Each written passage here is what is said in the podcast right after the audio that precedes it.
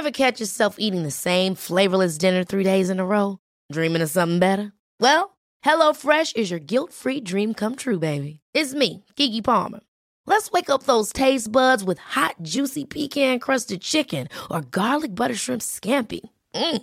Hello Fresh. Stop dreaming of all the delicious possibilities and dig in at HelloFresh.com. Let's get this dinner party started.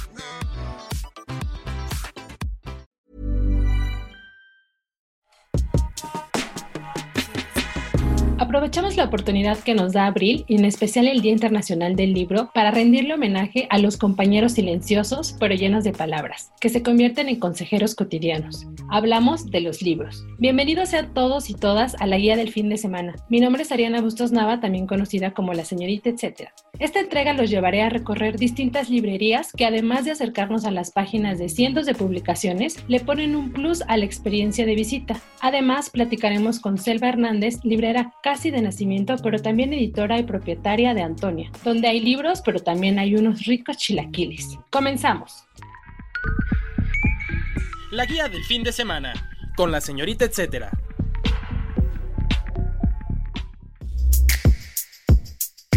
Obras gráficas y café. Si lo que buscan son libros de gráfica, fanzines y verdaderas joyas literarias, acompañadas si bien de stickers y café chapaneco, o bebidas tradicionales con cacao y maíz, como el tascalate, les recomiendo Cafelería. ¿Acaso hay una bebida que vaya mejor con los libros que el café? Estar dentro de este espacio te transporta a un sitio indescriptible. Además, hay elementos que evocan historias en cada rincón. Figuras de cartón, pines, recortes, libros, serigrafías, bueno, hasta una máscara de conejo. A la experiencia hay que agregar el aroma del grano recién molido que te envuelve. Bien puede ser un spot donde cualquier escritor encuentra la inspiración. Antes de ir puedes checar en sus redes qué novedades editoriales tienen o si quieres hacerlo de manera presencial, Marcel, el café librero, dueño del lugar, será la mejor guía para encontrar la historia que no sabías que estabas buscando el dato, etc. Cafelería se ubica en Avenida Tasqueña 1832, local B, en San Francisco Culhuacán, Coyoacán, en la Ciudad de México. Por cierto, estará participando en distintas iniciativas editoriales a propósito del Día Internacional del Libro. Estará por ahí en Superficie Celeste con escritos o en el Pasillo de las Independientes. Para más detalles, búsquenlos en sus redes sociales. Los encuentran como arroba cafelería, con doble E, leería. El recomendado.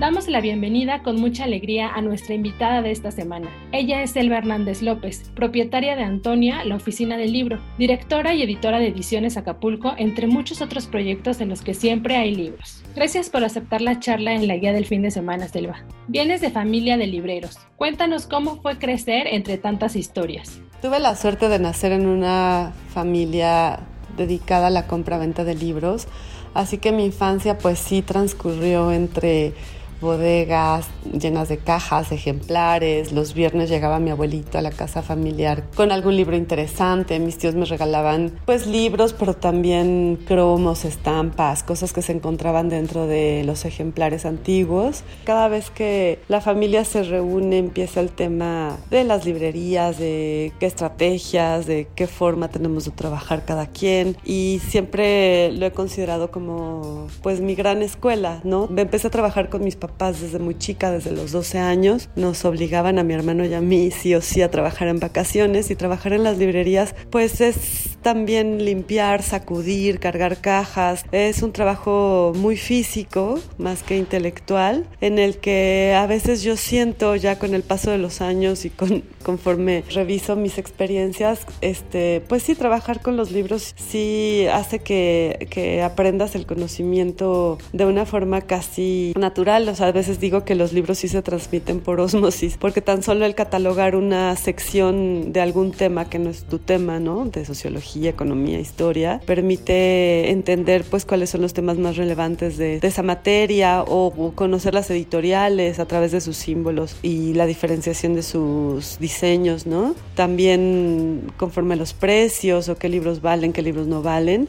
todo eso se aprende pues con el trabajo. ¿Qué elementos debe tener un libro para que decidas incluirlo en tu biblioteca?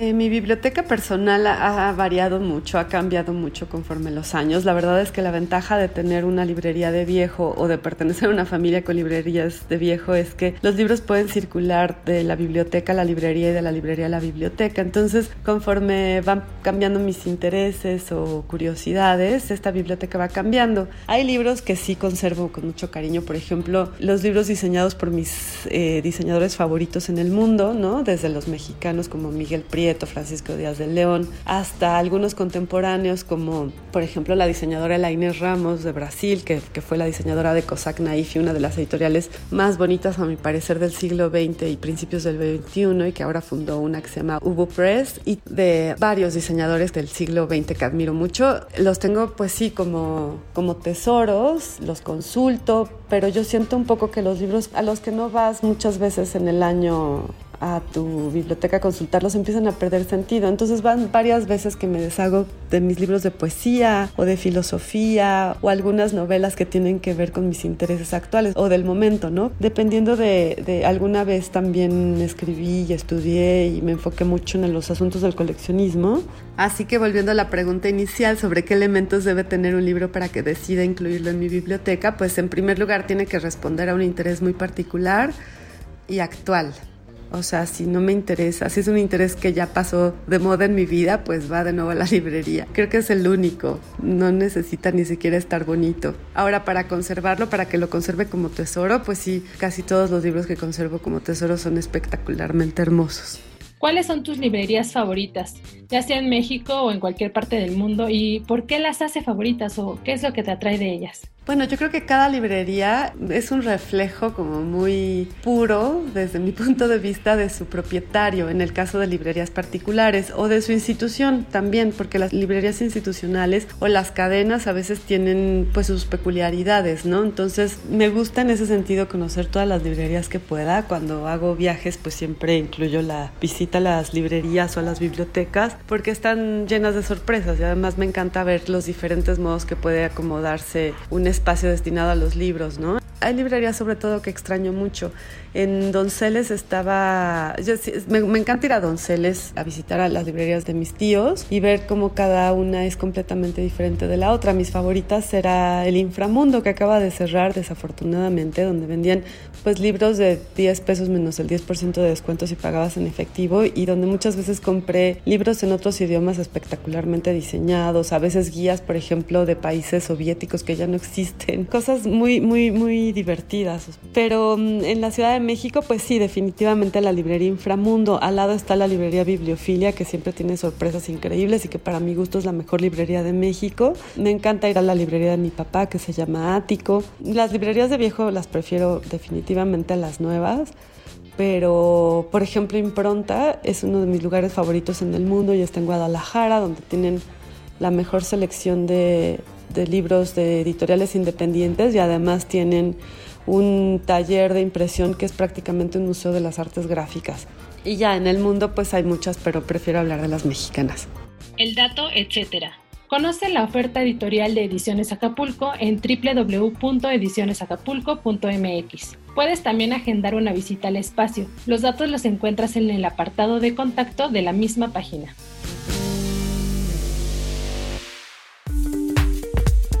Lista para ampliar el radar. A continuación les enlisto algunas librerías que promueven experiencias más allá de la hoja, algunas con talleres, otras con galerías y bueno, hasta obras de teatro en distintos puntos del país.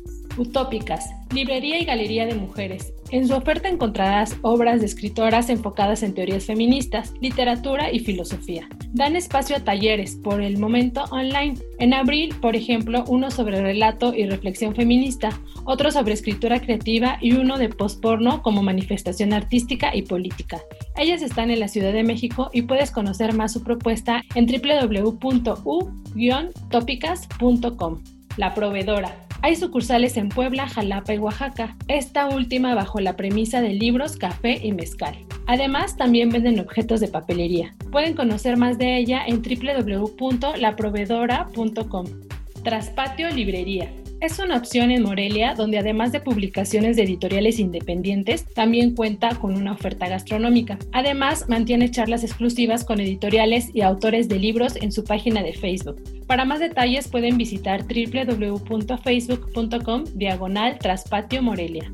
Under de Volcano una librería que más bien parece un secreto en la colonia Condesa de la Ciudad de México. Por fuera parece una casa y la visita es con cita. Aquí encontrarás libros usados, pero todos en inglés. Echen un vistazo en su página oficial, la encuentran como underdevolcanobooks.com. Y por último, para los niños está Orion Kids, especializada en publicaciones para los más pequeños. Pero además de ser una librería, tiene a la venta juguetes y otros productos de diseñador. Esta se ubica en la Ciudad de México y pueden indagar de ella en www.facebook.com diagonal Orion Kids MX. El recomendado recomienda. Continuamos la charla con Selva Hernández, librera de herencia y por convicción. Además, encabeza proyectos con libros que nos hacen vivir experiencias distintas. Selva, platícanos qué es la oficina del libro y también cuéntanos qué es Antonia. ¿Cómo se te ocurrió incluir en estos espacios panes, pasteles, chilaquiles y todo esto entre libros?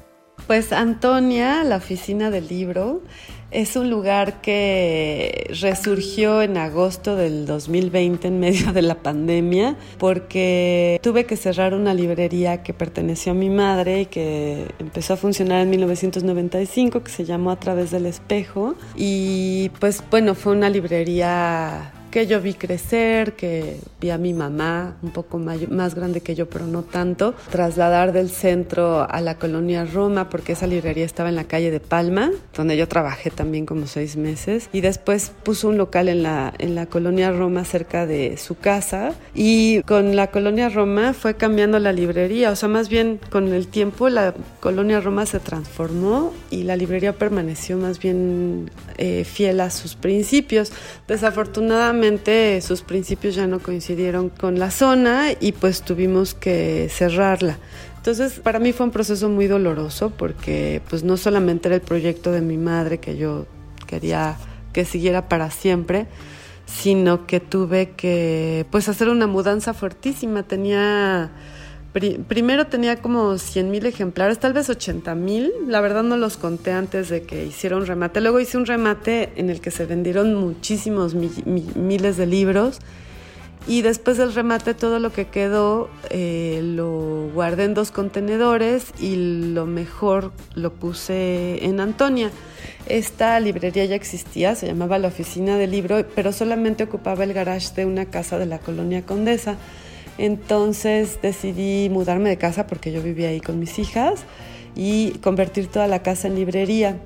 Entonces, bueno, el espacio es hermoso, es una de estas casas de la colonia Condesa típicas, con jardín enfrente y patio atrás, con espacios amplios e iluminados. Entonces, este, el espacio se prestaba mucho más que para una librería. Yo ya tenía planeado eh, antes de que empezara la pandemia y el confinamiento, yo ya tenía planeado abrir los espacios de Antonia para empezar a hacer talleres y exposiciones, bueno, de la oficina del libro. Y pues esto se combinó con la necesidad de, un nuevo lugar y pues decidimos poner también pues lo que combina muy bien con las librerías, que es servicio de cafetería. Este, yo ya había intentado algo así en este proyecto que fue la increíble librería y no sé por qué el café como que nunca alcanzó a pegar. Entonces decidí ahora que abría Antonia, pues no solamente hacer la oferta de café, sino también de chilaquiles, un poco por como empezó como un chiste porque en el remate de la librería a través del espejo,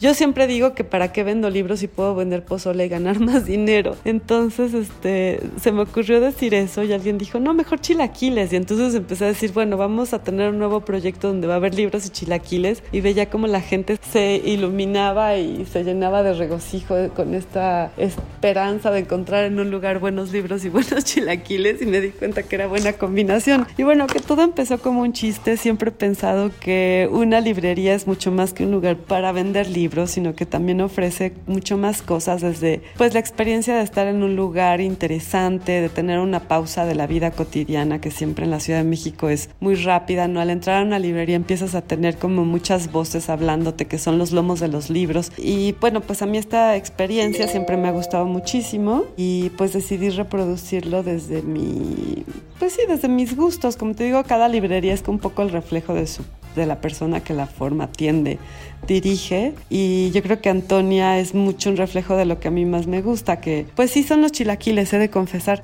Cuéntanos de algunos hábitos que podamos emplear para experimentar con los libros más allá de la hoja. Bueno, los libros siempre son una experiencia que va más allá del objeto, ¿no? Me encanta la pregunta porque pues sí tiene que ver con lo que significa involucrarte con un objeto de una forma mucho más que la sensorial, ¿no? A los libros más bien entramos con todos los sentidos, pero además con el sentido de la mente, con el intelecto. Entonces nos dejamos decir por un autor al que no le podemos replicar porque no nos va a contestar nuestras preguntas, a menos de que las saquemos casi a lecturas, ¿no? Yo les digo a mis alumnis que los textos tienen que leerse tres veces, uno para saber de qué va, la segunda vez es para formularle preguntas al texto y la tercera para ver si el mismo texto nos lo puede responder o si se quedan en nuestra vida incrustadas como Ефремов. Preguntas o si tenemos que acudir a otros textos para intentar responderlas. Entonces, con los libros pasa, eso es con relación a un texto que puede ser no un libro, puede ser un PDF, un documento, lo que sea. Pero con los libros suceden otras cosas, que los libros conviven con otros libros necesariamente. Es muy raro encontrar un libro aislado sin más libros delante y detrás y esos libros, ese conjunto de libros siempre conforma un universo sea pequeño, sea grande, sea expandible o sea reducido o queramos reducirlo o, expandirlo, ese universo nos va a empezar a hablar de muchas más cosas que tienen que ver con la persona, personas que los reúnen, que los acomodan, que los disfrutan o que los usan, ¿no? Porque los libros finalmente son una herramienta, entonces depende de a qué necesidades responde ese conjunto de libros, es el universo al que vamos a enfrentarnos y además la necesidad de la persona por reunir esos libros va a ser muy diferente a la necesidad de otra persona, ¿no? Que confronta esta biblioteca. Esto sucede mucho, por ejemplo, cuando revisamos libreros de, amigos o de familiares. Yo siempre que voy a una casa con libros, pues no puedo evitar hacer la revisión de los libros que hay. Entonces, pensar en por qué, por qué están esos libros juntos, por qué le interesó a esa persona comprar este otro ejemplar o cómo fue que llegaron, cuáles fueron de regalo. A mí me pasa mucho con las bibliotecas que compro. En mi negocio tengo que ir y comprar bibliotecas que ya no, no se usan, que ya no responden a ninguna necesidad y que se tienen que trasladar, ¿no? Entonces a veces es por divorcio, a veces por viaje, a veces por fallecimiento. Este universo que conformó una persona, dos o varias, de repente deja tener sentido, de tener sentido en un espacio. Al yo llevarme ese universo y revisarlo en mi casa, me empiezo a dar cuenta de sus intereses, de sus autores favoritos, de dónde dejó las lecturas, de qué libros terminó de leer, qué libros me abrió, ¿no? Y eso me, me, da un retrato como muy peculiar de las personas. Yo a veces de verdad quisiera escribir retratos de personas a partir de las bibliotecas que compro, por ejemplo. Los libros realmente pasa un poco como con los mapas, ¿no? Los mapas sirven en el momento en el que un usuario lo consulta y se traslada de un lugar a otro. En ese sentido, el que usa el mapa es el que completa su función y lo mismo pasa con los libros. Esa, esa parte me parece fascinante el dato, etcétera. Antonia, la oficina del libro, se ubica en Antonio Sola 67A en la colonia Condesa en la Ciudad de México. Sigan sus novedades en Instagram. La encuentras como arroba instagram.com diagonal o del libro. La guía en segundos. Y este fin de semana encontrarán los siguientes eventos en la agenda web de la OEM y en la agenda impresa dominical del Sol de México. Casa del Lago estrena un ciclo de poemas dibujados con luces en el cielo nocturno a partir del próximo sábado 17 de abril. El primer encuentro para ver el firmamento estará a cargo de la escritora Marisela Guerrero. La idea es promover la experiencia literaria, un poco como lo que hemos estado escuchando este episodio en la guía del fin de semana. El proyecto se llama Escrituras en el Cielo y culminará en mayo. Puedes además participar en las charlas previas de manera virtual en las distintas plataformas de Casa del Lago. En la agenda les cuento detalles de la ubicación, fecha y escritor, para que no se lo pierdan de vista y bueno, estén pendientes en qué colonias y nada más sea cosa de alzar la vista. Para explorar sabores. Para darles opciones a los comelones que escuchan esta entrega, les sugiero visitar Aderezo, nuestro suplemento gastronómico en la OEM, pero en especial la sección para probar, donde encontrarán recomendaciones y reseñas de lugares. Recientemente una guía de locales que destacan por sus postres con flores, unas hamburguesas inspiradas en dioses de la mitología nórdica o una gazpachería con recetas michoacanas pero que encontró su lugar en la Ciudad de México. Todo esto lo pueden leer en www.aderezo.mx. Surrealismo a un clic. Recorre desde cualquier dispositivo la Casa Estudio Leonora Carrington, un proyecto museístico comandado por la Universidad Autónoma Metropolitana y que se planea también se pueda visitar físicamente muy pronto. La visita virtual te permitirá conocer el espacio íntimo que habitó desde su llegada a México en la década de los 40. Hay oportunidad de ver la sala, la recámara y hasta el estudio. Incluso hay herramientas que el artista utilizaba. Ve a caminar por su historia en casaleonoracarrington.guam.mx. Así llegamos al final de este episodio. Espero que además de motivarlos a comprar más libros y apoyar editoriales y librerías independientes, estén claros de lo mucho que se puede experimentar fuera de la hoja. Mientras llegue el siguiente capítulo, los espero en mis redes sociales. Me encuentran como la señorita etcétera en Twitter, Facebook e Instagram. Y antes de anunciar el adiós, agradezco el apoyo en producción a mi compañera y amiga Mitzi Hernández. Recuerden que si tienen algún comentario, sugerencia, felicitación o petición sobre este espacio o los que se generan desde la Organización Editorial Mexicana, pueden escribirnos a nuestro Twitter que es arroba podcastom o al correo podcast.om.com.mx. Sin más, nos escuchamos pronto y hasta la próxima. Esta es una producción de la Organización Editorial Mexicana.